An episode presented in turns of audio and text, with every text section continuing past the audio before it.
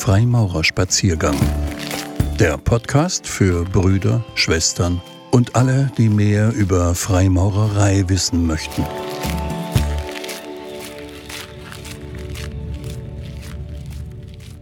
Christliche Werte. Richtschnur oder Worthülse.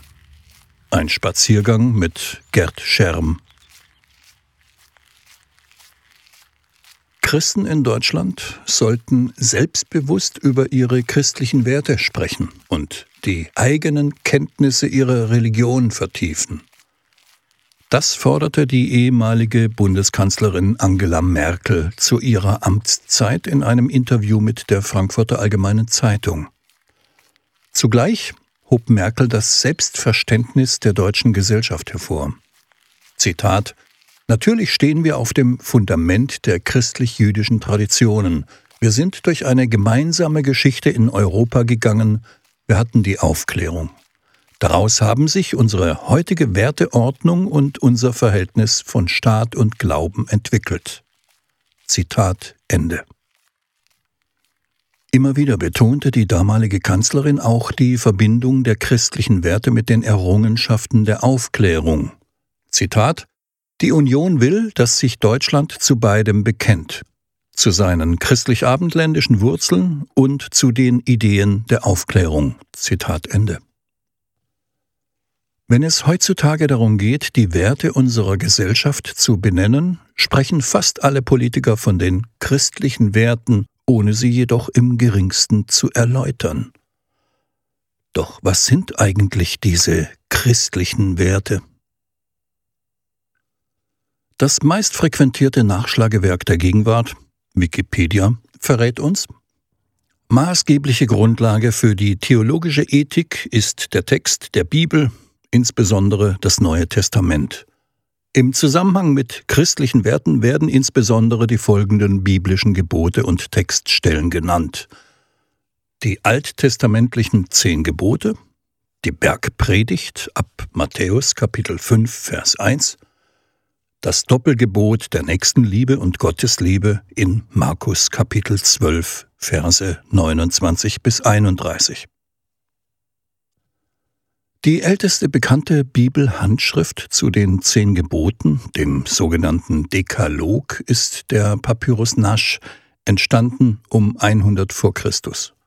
Er ist ein Mischtext aus den Versionen der zehn Gebote aus dem zweiten und dem fünften Buch Moses – Exodus und Deuteronomium. Demnach war der Dekalog damals noch nicht endgültig formuliert, sondern wurde bis zum Abschluss des jüdischen Bibelkanons um 100 nach Christus weiterentwickelt. Die angeblich göttliche Offenbarung vom Berg Sinai wurde immer wieder redaktionell bearbeitet.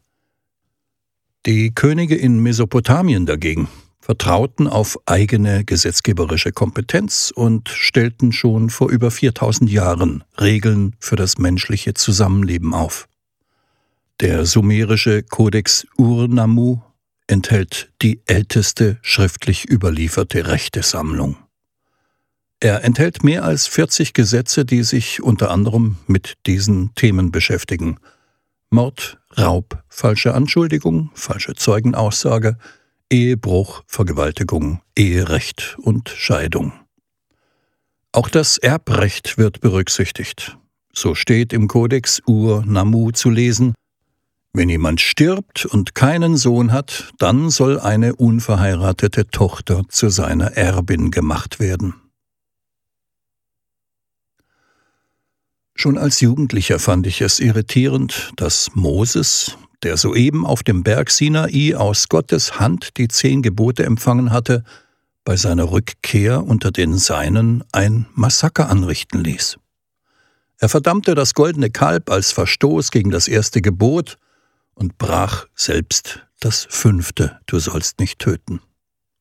Er zerschlug das goldene Kalb samt den gerade empfangenen Gesetzestafeln. Zitat dann trat Mose an das Lagertor und sagte, Wer für den Herrn ist, her zu mir. Da sammelten sich alle Leviten um ihn. Er sagte zu ihnen, So spricht der Herr, der Gott Israels, jeder lege sein Schwert an, zieht durch das Lager von Tor zu Tor. Jeder erschlage seinen Bruder, seinen Freund, seinen Nächsten. Die Leviten taten, was Mose gesagt hatte. Vom Volk fielen an jenem Tag gegen 3000 Mann. Zitat Ende. Exodus Kapitel 32, Verse 26 bis 28. Von wegen, du sollst nicht töten. 3000 Menschen des eigenen Volkes ermordet, nur weil sie sich in der Bedrängnis und der Hungersnot in der Wüste ein Gottesbild gemacht hatten, in Gestalt eines goldenen Kalbes. Ein Bild einer nährenden Muttergottheit, eine Statue von Hathor, der ägyptischen Fruchtbarkeitsgöttin. Es war die Reaktion auf ein Defizit ihrer Vorstellungskraft. Der Prophet Moses hatte seinem Volk zwar verkündet, dass er auf dem Berg Horeb dem Gott der Väter, dem Gott Abrahams begegnet sei, auf die Frage aber, wie dieser aussähe und wie er heiße, nur geantwortet, er ist der, der er ist, er ist der, der er sein wird. Dass sich die Menschen unter diesem Abstraktum nichts vorstellen konnten, ist nachvollziehbar. Woran sollten sie ihre Gedanken, woran ihren Glauben festmachen?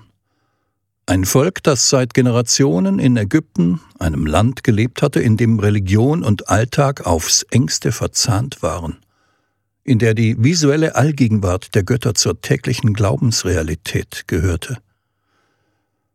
Was danach in der Geschichte des jüdischen Volkes folgte, war die Landnahme, der Zug ins gelobte Land mit 40 Jahren Mord und Totschlag, Vergewaltigung und Verstümmelung, Raub und Brandstiftung. Wie konnte man dies in Einklang mit den zehn Geboten bringen? Ganz einfach.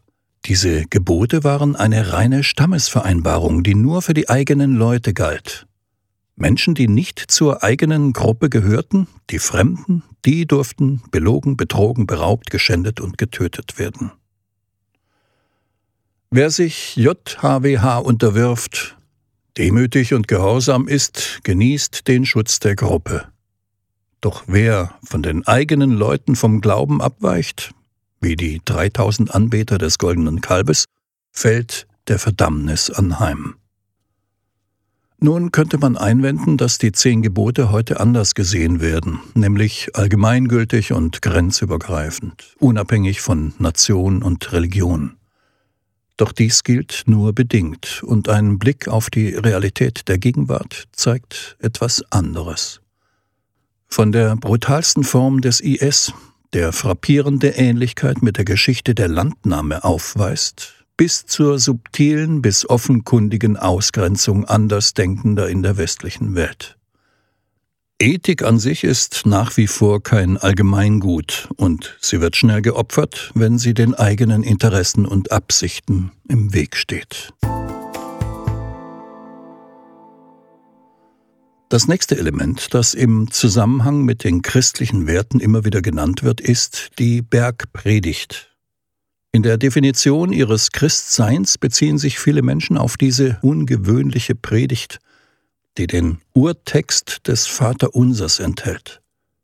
Papst Benedikt XVI. sah in ihr gar die Auslegung der Wahrheit unseres Seins und schrieb euphorisch, die Notensprache unserer Existenz wird uns entschlüsselt. Bei näherer Betrachtung allerdings wird klar, dass dieser Text nur sehr schwer mit dem menschlichen Alltag in Einklang zu bringen ist. Bereits Paulus machte Einschränkungen, Römer Kapitel 13, und mit der Einführung der römischen Reichskirche im Jahr 380 wurden die in der Bergpredigt postulierten Forderungen nach Eidverbot, dem Verbot zu richten, Feindesliebe und Gewaltverzicht erheblich relativiert. Die Bergpredigt ist zum einen eine Kritik am Pharisäertum, zum anderen ein Manifest für die mönchsartige Gemeinschaft der Jünger Jesu. Der Text reflektiert das Selbstverständnis einer Gruppe, die mit einem Bettelmönchorden vergleichbar ist. Losgelöst von den Aufgaben des Alltags spricht Jesus, Deshalb sage ich euch, seid nicht besorgt für euer Leben, was ihr essen und was ihr trinken sollt, noch für euren Leib, was ihr anziehen sollt. Ist nicht das Leben mehr als die Speise und der Leib mehr als die Kleidung? Seht hin auf die Vögel des Himmels, dass sie nicht säen, noch ernten, noch in Scheunen sammeln, und euer himmlischer Vater ernährt sie. Und warum seid ihr um Kleidung besorgt? Betrachtet die Lilien des Feldes, wie sie wachsen. Sie mühen sich nicht, auch spinnen sie nicht. Ich sage euch aber, dass selbst nicht Salomon in all seiner Herrlichkeit bekleidet war, wie eine von diesen. Matthäus Kapitel 6, Vers 24 und folgende. Zur Lebensform dieser Richtung Jerusalem wandernden, Obdach- und besitzlosen Gruppe passt auch ein Zitat, das uns Freimaurern wohl vertraut ist. Bittet und es wird euch gegeben, suchet und ihr werdet finden, klopfet an und es wird euch aufgetan. Matthäus Kapitel 7, Vers 7 Natürlich lassen sich manche Elemente der Bergpredigt als schöne Metaphern verallgemeinern und auf andere Situationen übertragen. Doch stellte die Bergpredigt mit ihrer Radikalität die Theologen von Anfang an vor große Interpretationsprobleme. Zum Beispiel die Forderung Jesu, nicht öffentlich zu beten. Und wenn du betest, sollst du nicht sein wie die Heuchler, denn sie lieben es, in den Synagogen und an den Ecken der Straßen stehend zu beten, damit sie von den Menschen gesehen werden. Wahrlich, ich sage euch, sie haben ihren Lohn dahin. Du aber, wenn du betest, so geh in deine Kammer und, nachdem du deine Tür geschlossen hast, bete zu deinem Vater, der im Verborgenen ist. Matthäus Kapitel 6, Vers 5 eine Forderung, die in der Glaubenspraxis der Kirchen nicht umsetzbar ist. Die lutherische Reformation antwortete auf die Problematik der Bergpredigt im Alltag mit der Zwei-Reiche-Lehre. Im geistlichen Reich herrscht schon das Evangelium, in dem anderen weltlichen aber noch die Sünde. Die Diskrepanz zwischen den Forderungen Jesu und der Lebenswirklichkeit der Menschen wurde damit zwar nicht aufgehoben, aber zumindest theologisch begründet. Nach der Wikipedia-Definition der christlichen Werte gehört zu diesen auch das Gebot der Nächstenliebe. Im Markus-Evangelium steht geschrieben: Jesus antwortete: Das erste ist, höre Israel, der Herr, unser Gott, ist der einzige Herr. Darum sollst du auch den Herrn, deinen Gott, lieben mit ganzem Herzen und ganzer Seele, mit all deinen Gedanken und all deiner Kraft. Als zweites kommt hinzu, du sollst deinen Nächsten lieben wie dich selbst. Kein anderes Gebot ist größer als diese beiden. Doch auch die Nächstenliebe wird nicht ohne Einschränkungen und Bedingungen gewährt. Im Johannesevangelium Kapitel 15, Vers 10 sagt Jesus, Wenn ihr mir gehorcht, bleibt ihr in meiner Liebe. Und im Vers 14 heißt es weiter, Ihr seid meine Freunde, wenn ihr tut, was ich euch auftrage. Noch radikaler äußert sich Jesus in Matthäus Kapitel 18, Vers 6, wo er fordert, Wer aber ärgert dieser geringsten einen, die an mich glauben, dem wäre es besser, dass ein Mühlstein an seinen Hals gehängt und er ersäuft werde im Meer, da es am tiefsten ist. Auch bei Jesus ist die Nächstenliebe auf die Mitglieder der Gruppe beschränkt. Wer nicht dazugehört, ist von den Segnungen ausgeschlossen. Wer wieder den Stachel löckt oder widerspricht, gehört nicht mehr dazu und teilt das Schicksal aller Heretiker aller Jahrhunderte, Verdammnis bis zur physischen Vernichtung. Zusätzlich zu den drei in Wikipedia aufgelisteten Bibelstellen empfahl mir ein evangelischer Theologe, die Werke der Barmherzigkeit in den Kanon der christlichen Werte aufzunehmen. Diese umfassen folgende Punkte. Hungrige Speisen, durstige Tränken, Fremde beherbergen, Nackte kleiden, Kranke pflegen, Gefangene besuchen, Tote bestatten. Die ursprüngliche Liste des Kirchenvaters Lactantius um 250 bis 320 nach Christus, der die Werke der Barmherzigkeit als erster definierte, umfasste einige Punkte mehr, nämlich zusätzlich Unterdrückte befreien, Fremde und Obdachlose beherbergen, Waisen verteidigen, Witwen schützen, Gefangene vom Feind loskaufen, Kranke und Arme besuchen. Die Art der Inhalte dieser Liste zeigt, dass dies Handlungen sind, wie sie typisch und notwendig waren für eine verfolgte Gemeinschaft im Rom des dritten nachchristlichen Jahrhunderts. Man kann davon ausgehen, dass auch diese Werke ausschließlich den Mitgliedern der christlichen Gemeinde und keineswegs den sie umgebenden Heiden zugutekommen sollten. Auch hier gilt wieder Barmherzigkeit und Ethik ja, aber nur für die eigene, klar definierte Gruppe. Obwohl die Lehre von den barmherzigen Werken biblisch begründet werden kann, war sie seit der Reformationszeit Gegenstand konfessioneller Auseinandersetzungen. Martin Luther, der einen Sermon von den guten Werken 1520 verfasste, verurteilte die römische Werkgerechtigkeit scharf. Das katholische Konzil von Trient hielt dagegen fest, dass ein Gläubiger durch gute Werke seine Gnade vermehren kann. Luther entwickelte seine Pädagogik unter anderem im Sermon von den guten Werken. Mit Verweis auf die Gebote fordert er vom Kind vor allem Gehorsam und dass der Kinder Eigenwille soll gebrochen und sie demütig und sanftmütig werden. Die Bibel, egal ob Altes oder Neues Testament, ist sicherlich keine geradlinige Richtschnur für ethisches Verhalten. Sie gleicht eher einem wirren Knäuel sich widersprechender Ansichten und Forderungen, auslegbar je nach Situation und persönlichem Nutzen. Unterm Strich gilt für alle sogenannten christlichen Werte, dass sie einen Verhaltenskodex darstellen, der nur für die Mitglieder der jeweiligen christlichen Gesellschaft greift. Aus dieser Einschränkung erklärt sich die jahrhundertelang praktizierte Einstellung zum Rest der Welt und die daraus resultierenden menschenverachtenden und gewalttätigen Phänomene wie Kreuzzüge, Sklaverei, Judenpogrome, Rassismus und Kolonialismus. Ab dem Jahr 380 begann das sogenannte christliche Abendland, als der römische Kaiser Theodosius die katholische Lehre zur einzig gültigen erklärte und alle, die dieser nicht folgten, als Heretiker und Heiden verdammte, nur diejenigen, die diesem Gesetz folgen, sollen, so gebieten wir, katholische Christen heißen dürfen. Die übrigen, die wir für wahrhaft toll und wahnsinnig erklären, haben die Schande ketzerischer Lehre zu tragen. Erst die Aufklärungsbewegung des 18. Jahrhunderts versuchte, die Fesseln von Absolutismus und Kirche zu sprengen und brachte einen neuen Wert ins Spiel, die Toleranz.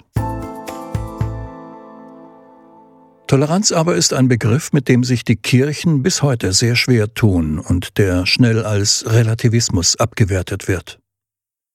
Die im Zuge der Französischen Revolution entstandene Erklärung der Menschenrechte wurde von Menschen für Menschen verfasst.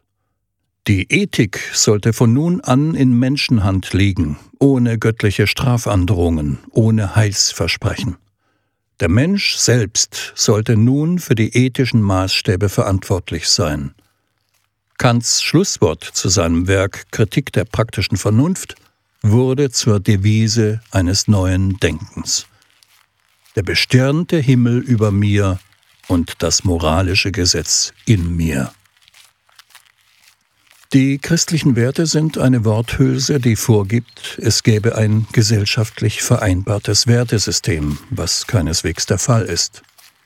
Zudem entstehen durch ihren religiösen Ursprung Konflikte mit dem Toleranzgebot, weil Andersgläubige häufig versteckt oder offen ausgegrenzt werden. Wir brauchen für unsere Zukunft Werte, die grundsätzlich unabhängig von Religionen sind. Als wirkliche Richtschnur sehe ich die Menschenrechtscharta der Vereinten Nationen. Sie beinhaltet die elementaren, grundlegenden Rechte eines gleichberechtigten Miteinanders der Menschen. Diese Menschenrechte sind übrigens auch im Grundgesetz der Bundesrepublik Deutschland enthalten. Alle darüber hinausreichenden Tugenden liegen im moralischen Gesetz jedes Einzelnen. Ein Spaziergang mit Gerd Scherm. Freimaurerspaziergang. Impulsvorträge von Freimaurern zum Nachdenken, Entspannen und für unterwegs. Wünschen Sie weitere Informationen über Freimaurerei und deren Hintergründe? Dann könnte Sie auch der Podcast Frankfurter Demokratiecafé interessieren.